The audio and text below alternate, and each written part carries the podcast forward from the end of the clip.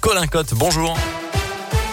Bonjour Mickaël, bonjour à tous et à la une de l'actualité, la quatorzième médaille pour l'équipe de France au jeu de Pékin ce matin, la cinquième en or. Un grand bravo à Justine Brezas-Boucher, sacrée en biathlon. Elle a remporté la Mastart ce matin, place à la Mastart côté messieurs à partir de 10h avec Quentin Fillon-Maillet. Déjà cinq médailles en autant de courses pour lui et à la recherche d'une sixième récompense qui serait un record dans des jeux d'hiver. L'Indinois Simon Détieux sera également au départ de la course tout à l'heure. Le verdict attendu dans la journée au procès de Nordal Lelandais L'audience a repris à 9h. L'avocat général dans son réquisitoire a requis hier la réclusion criminelle à perpétuité assortie d'une peine de sûreté de 22 ans contre Nordal Hollandais euh, qui a tué la petite Maëlys en août 2017 dans le Nord-Isère. Une alerte lancée hier soir à Trévoux au nord de Lyon. Des témoins ont affirmé que leur ami aurait pu tomber d'une passerelle au-dessus de la Saône. Après deux heures de recherche, la prétendue victime a finalement été retrouvée saine et sauve sur la voie publique.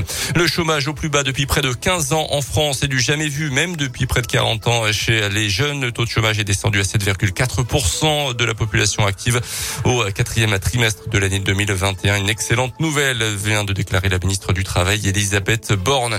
Du basket pour terminer avec l'exploit de la Gielbourg hier soir à Equinox, une des plus grandes performances européennes de son histoire. Victoire contre les Espagnols de Gran Canaria, 78 à 76.